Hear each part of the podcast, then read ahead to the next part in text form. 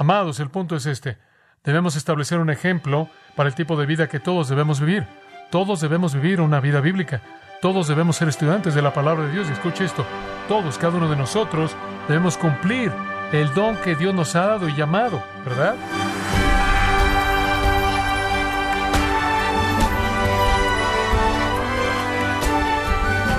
Bienvenido a su programa Gracias a vosotros con el pastor John MacArthur.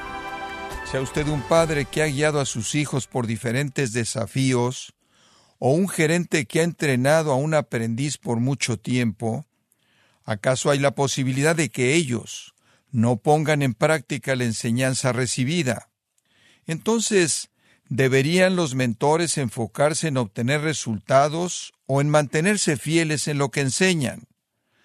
Bueno, el día de hoy, el pastor John MacArthur, en la voz del pastor Luis Contreras, nos enseña cómo enfocarse y mantenerse fiel en la serie Cualidades de un siervo excelente, aquí en Gracia a vosotros. Estamos en una serie en 1 Timoteo 4, 6 al 16. Nos encontramos en el cuarto capítulo, viendo esta sección de los versículos 6 al 16, la cual trata con las cualidades de un ministro excelente de Jesucristo. Y como dije al comienzo, esto es predicado de manera particular al predicador, esto es para mi propio corazón y para todos aquellos que sirven al Señor Jesucristo en un ministerio de predicación e enseñanza, porque primordialmente la instrucción de Pablo a Timoteo acerca de su ministerio. Pero, tiene implicaciones tremendas secundarias para todo creyente, porque sea lo que sea que debe ser el predicador de la palabra de Dios, él debe ser eso para que él pueda ser un ejemplo de lo que todo creyente debe ser, y entonces nadie realmente puede evadir lo que está en este pasaje, simplemente tenemos la responsabilidad más grande de vivir estos principios para establecer el patrón para el resto de la gente. Ahora hemos dicho muchas cosas a manera de introducción y no quiero excederme en este punto, quiero avanzar a los siguientes dos puntos al ver el texto, pero permítame tan solo repasar la estructura básica con la que estamos trabajando en esta sección. Si usted ve el versículo 6, recordará que a la mitad del versículo 6 está esta pequeña frase, serás buen ministro de Jesucristo. Puede subrayar eso, colocar un pequeño asterisco a su lado. Esta es una frase importante en todo este texto, porque el texto está diseñado en torno a esa frase. ¿Qué significa ser un ministro excelente de Jesucristo? ¿Cuáles son las marcas? Las cualidades, las características de alguien que ministra en nombre de Cristo con excelencia. Esto, como dije, es para aquellos que están en la función de un Timoteo, enseñando y predicando y guiando en la iglesia, y también se filtra de manera secundaria toda persona que nombra el nombre de Cristo y quien lo sirve de alguna manera. Pero permítame recordarle por un momento, hemos visto siete de once principios que encontré en este pasaje que tienen que ver con ser un buen ministro de Jesucristo. Simplemente a manera de repaso, el primero es en el versículo 6, un ministro excelente advierte a su congregación del error, advierte a su congregación del error. Si esto enseñas a los hermanos, serás buen ministro de Jesucristo. ¿Qué cosas? Las cosas a las que se hacen referencia en los versículos 1 al 5, que tienen que ver con la enseñanza falsa. Entonces, un ministro excelente advierte a su congregación del error. En segundo lugar, un ministro excelente es un estudiante de la Escritura. Al final del versículo 6, nutrido con las palabras de la fe, eso es la Escritura y de la buena doctrina. Eso es lo que la Escritura enseña. Entonces, no solo debemos estar advirtiendo del error, sino que debemos estar alimentándonos de la palabra de Dios, debemos estar nutriéndonos en la fe y la buena doctrina. En tercer lugar, un ministro excelente evita la influencia de la enseñanza impía se mantiene alejado del error y esas cosas que solo confunden. Dice en el versículo 7, desecha las fábulas profanas y de viejas. Mantente alejado de mentiras y herejías y cosas que se desvían de la verdad y solo producen preguntas y no edifican. Un ministro excelente evita la influencia de la enseñanza impía. Después, en el versículo 7 al 9, un ministro excelente es disciplinado en la piedad personal. Ejercítate para la piedad. El versículo 8 dice, porque el ejercicio corporal para poco es provechoso, pero la piedad tiene provecho para esta vida y para la venidera. Y palabra fiel o verdadera es esta y digna de ser aceptada por todos. Todo el mundo estará de acuerdo con esto, que aquello que pertenece a la eternidad es mucho más importante que lo que pertenece al tiempo, por lo tanto, pasa tus horas en una búsqueda piadosa en lugar de pasarlas en el ejercicio corporal. Entonces, un ministro excelente advierte a su congregación del error, es un estudiante de la Escritura, se mantiene alejado de la influencia de enseñanza impía y es disciplinado en la piedad personal. En quinto lugar, un ministro excelente está comprometido con el trabajo duro. Versículo 10, por esto mismo trabajamos y sufrimos oprobios, nos esforzamos, lo hacemos porque confiamos en el Dios viviente, el que está vivo, quien es el Salvador de todos los hombres, mayormente de los que creen, debido a la obra salvadora de Dios, debido a que es un trabajo eternamente impactante, trabajamos con la eternidad en mente y con la eternidad en mente trabajamos duro. Un ministro excelente trabaja duro, él está comprometido con el trabajo excelente porque él sabe que lo que hace tiene consecuencias eternas. Número 6. Un ministro excelente enseña con autoridad práctica. Versículo 11. Esto manda y enseña. La enseñanza tiene que ver con transmitir la verdad, mandar tiene que ver con el modo en lo que en el que lo hace usted. Transmitimos la verdad divina no como si fuera aquello que usted puede escoger hacer o no hacer, sino como algo obligatorio y que se manda. Entonces la instrucción viene en un modo de comando, de mando.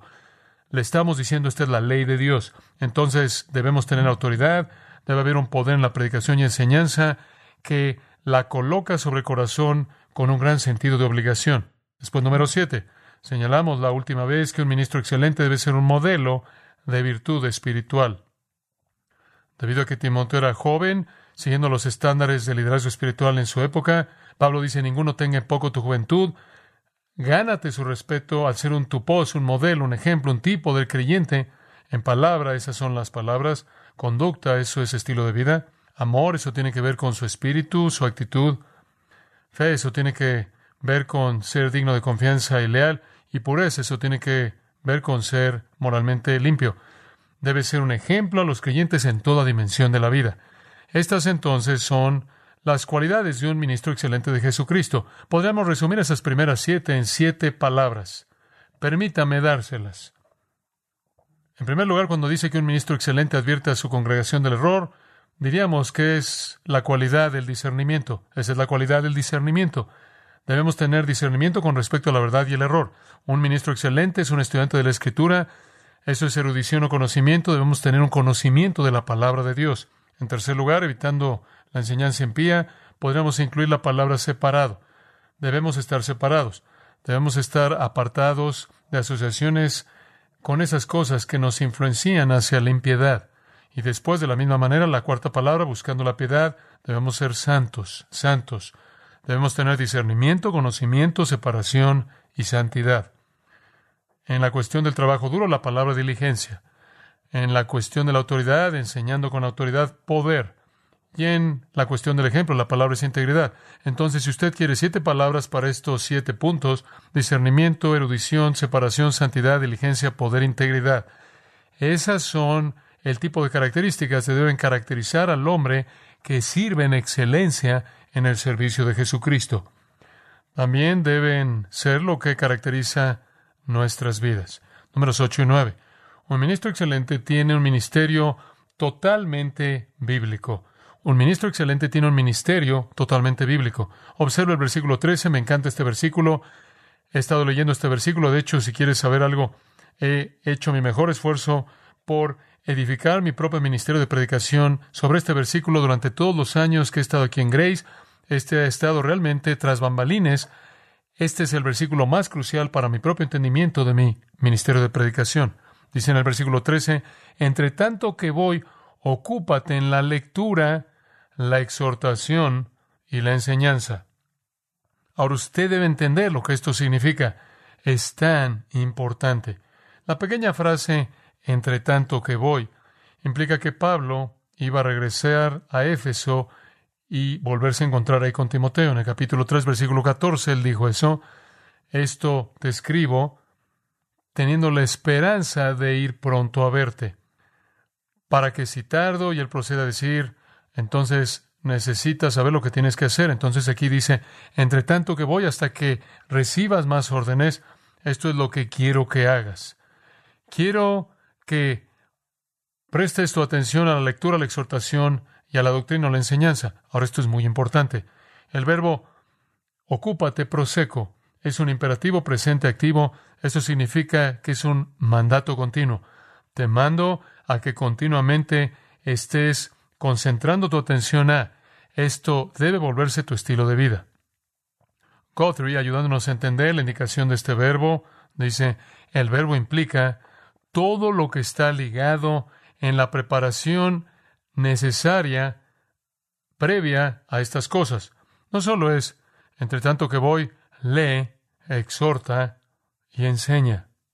Es, entre tanto que voy, entrega tu atención entera a la lectura, la exhortación y la enseñanza. En otras palabras, no es solo el acto mismo, sino que el verbo incorpora todo lo que está detrás de él.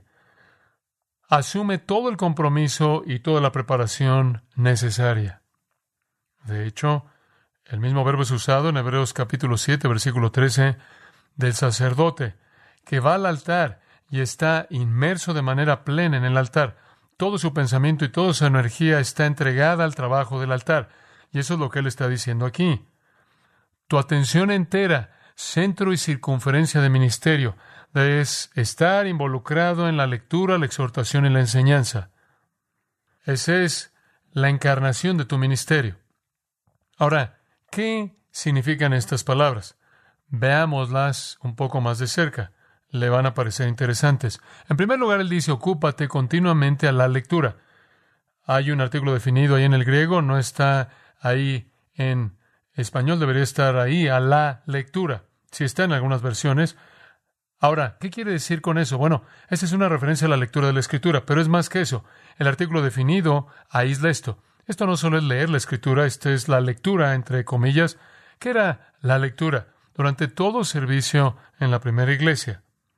Había un tiempo para la lectura.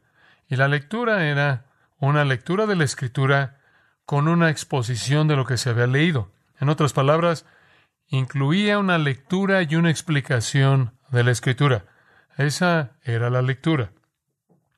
Implica, cuando es usada con el verbo ocúpate, que si usted le va a dar la atención a la lectura, significa que usted va a ser muy cuidadoso en el texto que escoge, va a ser muy, muy cuidadoso en lo correcto que sea su exposición, va a ser muy, muy cauteloso en todo asunto que tenga que ver con su preparación. Usted presta toda su atención al asunto de leer y explicar la escritura. Para mostrarle un poco de una idea de cómo funcionaba esto en la primera iglesia, Acompáñeme de regreso al patrón que la iglesia básicamente usó como su base. Lucas capítulo 4 es una buena ilustración. El patrón de la sinagoga. En la sinagoga la escritura era leída y después la escritura era explicada. Y aquí usted tiene una ilustración perfecta de eso en Lucas 4:16. Jesús había estado enseñando en las sinagogas y dice en el versículo 15, eso era lo que él de manera típica hacía. Él entraba, leía la escritura y después la exponía o la enseñaba. En el versículo 16 dice que él vino a Nazaret. Y esta era su costumbre, según el versículo 15, lo había estado haciendo en todos lados.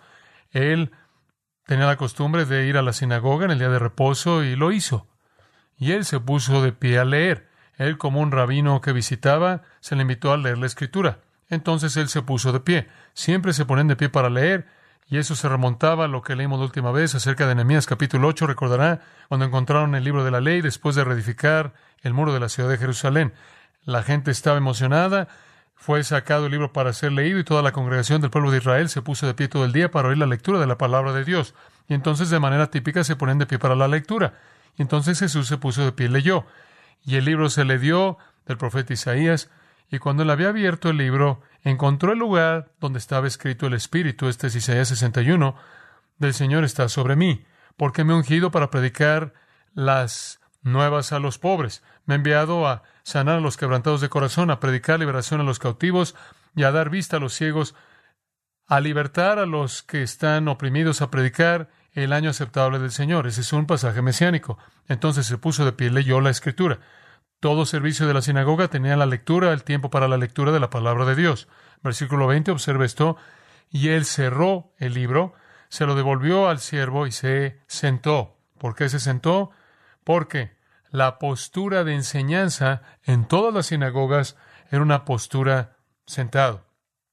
Él se puso de pie a leer, se sentó a exponer lo que acababa de leer. Esta era la manera típica de expresar la verdad de Dios. Día de reposo tras día de reposo en la sinagoga.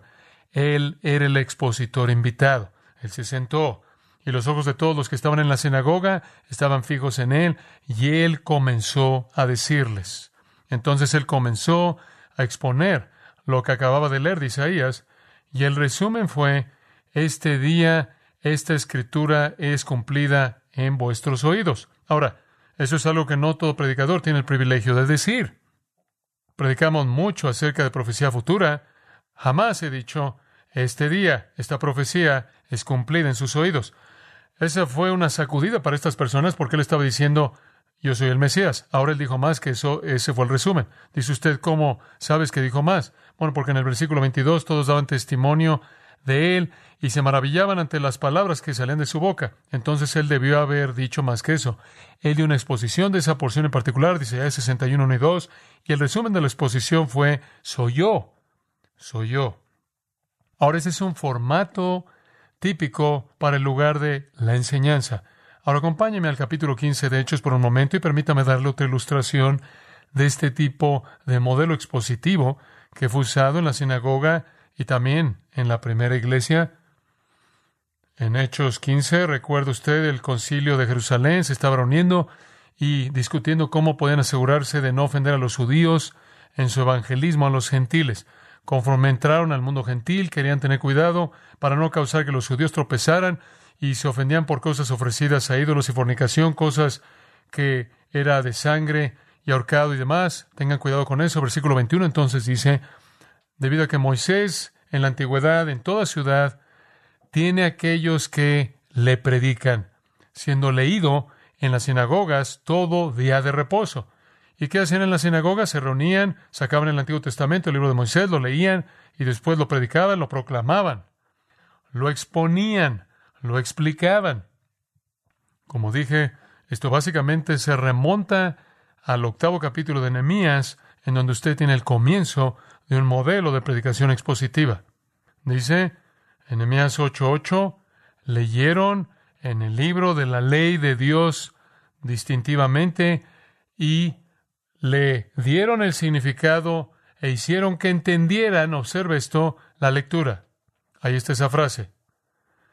Hicieron que entendieran la lectura, la exposición, la explicación de la escritura.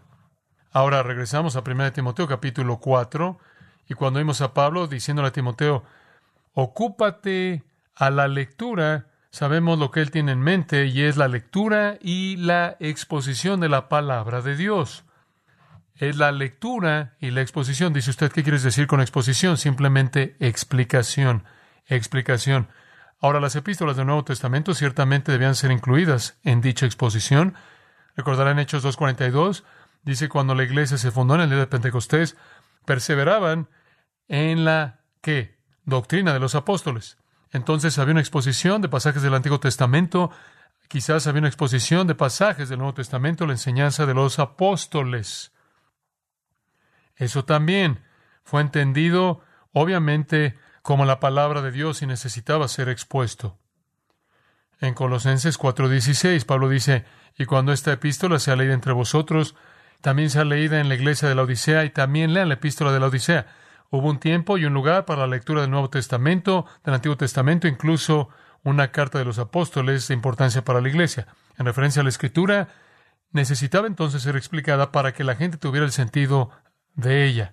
Obviamente, entre más nos alejamos culturalmente, geográficamente, lingüísticamente, filosóficamente, históricamente del texto original de la escritura, es más necesario recrear la dinámica del idioma, la historia, la cultura que existían en torno a la escritura cuando fue escrita para que podamos entenderla.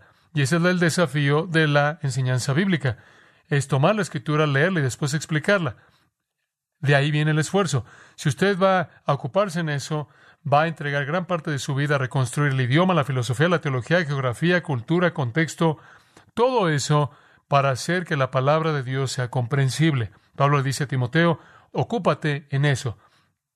Y entonces lo repito, nuestro punto es que un ministro excelente tiene un ministerio que es totalmente bíblico.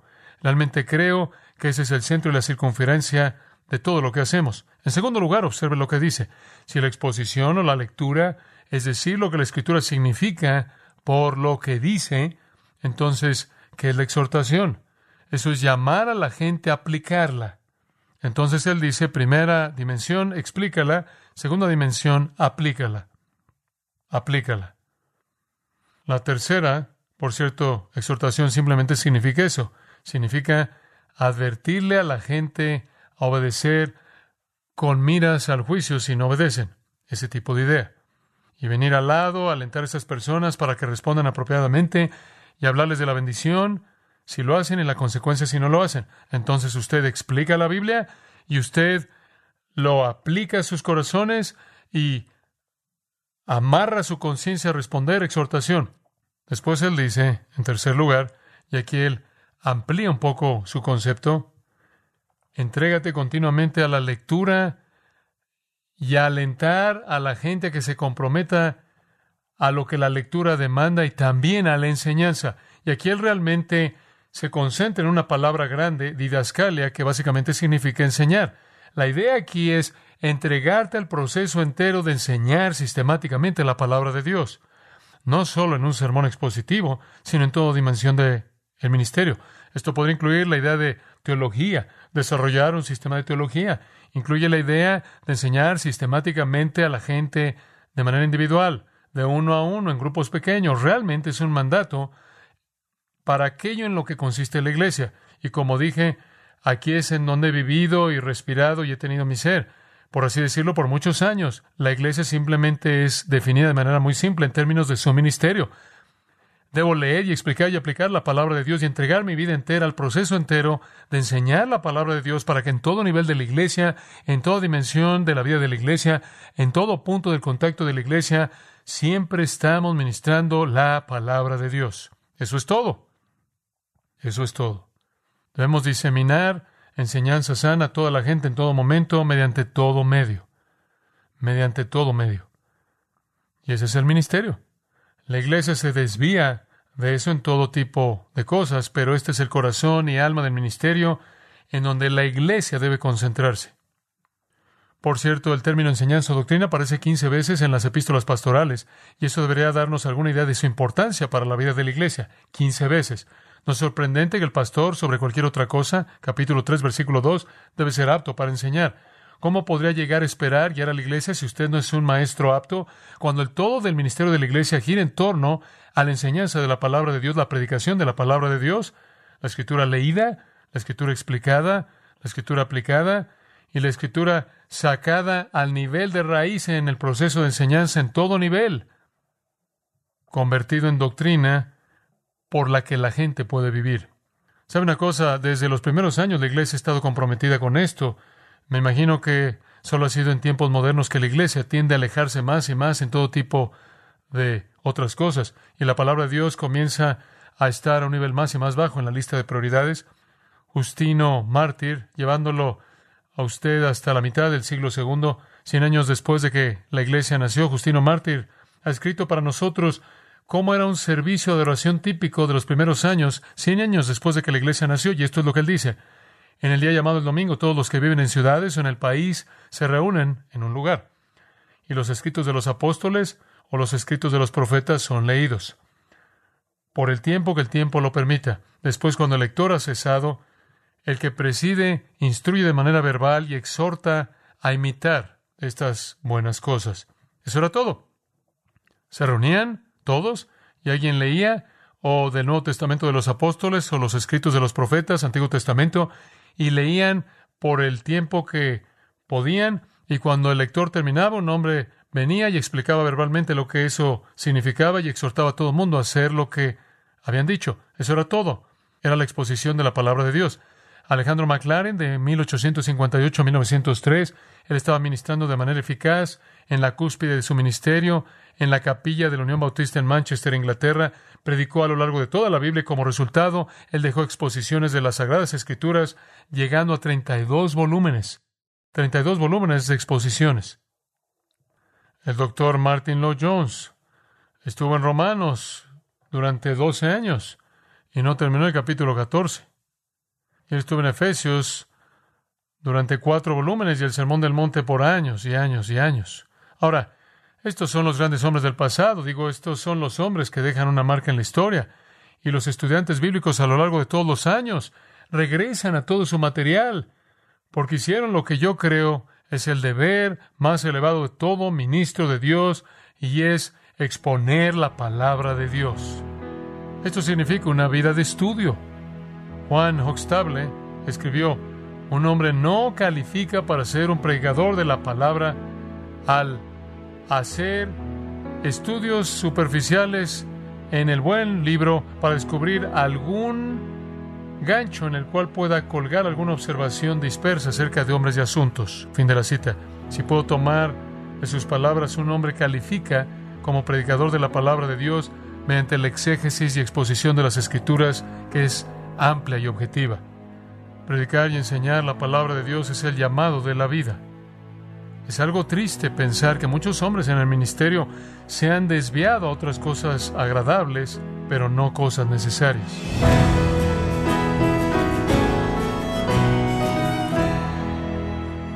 John MacArthur nos recordó la importancia de la predicación y la enseñanza que deben estar en primer lugar en la lista de prioridades correctas.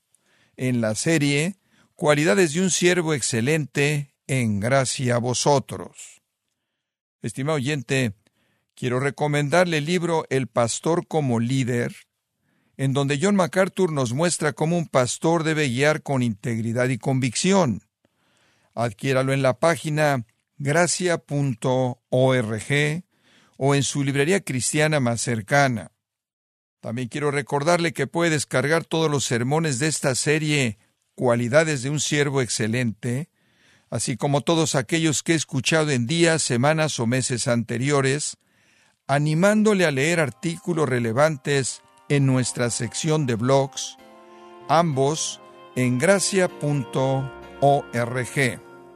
Si tiene alguna pregunta o desea conocer más de nuestro ministerio, como son todos los libros del pastor John MacArthur en español o los sermones en CD, que también usted puede adquirir, escríbanos y por favor mencione la estación de radio por medio de la cual usted nos escucha en gracia a vosotros. Es importante conocer no solo el país y ciudad de donde usted nos escucha, sino también la radio. Para quienes contactan nuestro ministerio por primera vez, pueden solicitar una copia del mensaje de promoción sin costo alguno, un mensaje por oyente únicamente. Si usted vive en los Estados Unidos o Puerto Rico, escríbanos a Gracia Vosotros, P.O. Box 4000, Panorama City, California 91412. O puede escribirnos a través del siguiente correo electrónico radio arroba gracia.org. Queremos agradecerle su tiempo y sintonía en nombre de John MacArthur y del personal de este organismo, e invitarle para que nos acompañe en la próxima edición y así juntos continuar desatando la verdad de Dios un versículo a la vez, en gracia a vosotros.